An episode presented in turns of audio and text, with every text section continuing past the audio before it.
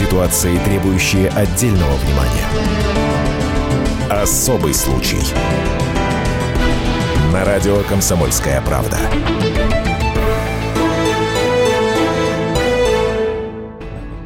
Великолепная работа. Шахматы из белого и темного серебра, украшенные золотом, потрясли ювелирный мир два года назад. Их показывали на выставках в разных городах, а эксперты оценили коллекцию как самую дорогую в России. По тем временам она стоила 5 миллионов. Автор, ювелир из Красноярска Руслан Тимощук, вложил в работу всю душу. Кто бы знал, что спустя 4 года ему придется с ней расстаться. Отдать бывшей жене. Суть истории такова. У бывших супругов Руслана и Елены взрослая дочь. Руслан и его новая жена Татьяна рассказывают. Бывшая супруга требовала денег, но при этом запретила видеть ребенка.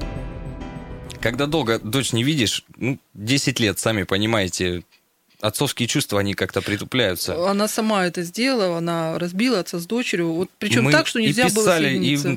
в ВКонтакте выходили с ней на связь. Да, Ну, пытались выйти на контакт всячески. Даша, заходи в гости, чаю попьем, посидим. Тебе ж недалеко через дорогу перейти Просто только. пообщаемся. ну. Поговорим, но ничего такого не было.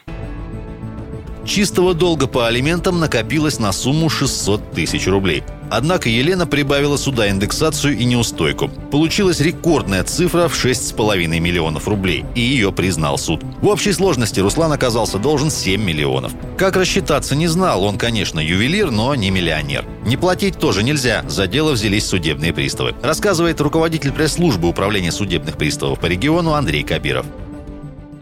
Исполнительный лист поступил судебным приставам, которые обложили Руслана со всех сторон. Добились того, чтобы текущие платежи по алиментам он платил в срок, а вот долг с неустойкой висел на нем тяжким бременем. Не просто жить в социуме, где в отношении тебя действуют ограничения. Выезд за границу закрыт. Действует запрет на управление транспортными средствами. Счета в банках установлены, и с них тут же спишут любые поступающие средства. Судебные приставы едва ли не каждый день являлись на работу в ювелирную мастерскую в торговом центре.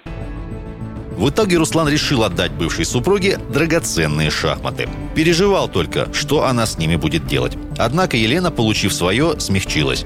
Теперь Руслан больше ничего не должен. Свой долг он закрыл авансом до мая 2017 года. До тех пор, пока дочери не исполнится 18. Говорит, чувствует облегчение, что все закончилось. Даже появилось вдохновение. Скоро представит новую ювелирную работу, которая всех тоже потрясет. А главное, уже не станет предметом семейных разборок. Елена Серебровская, Ренат Каримулин, Комсомольская правда, Красноярск. Особый случай.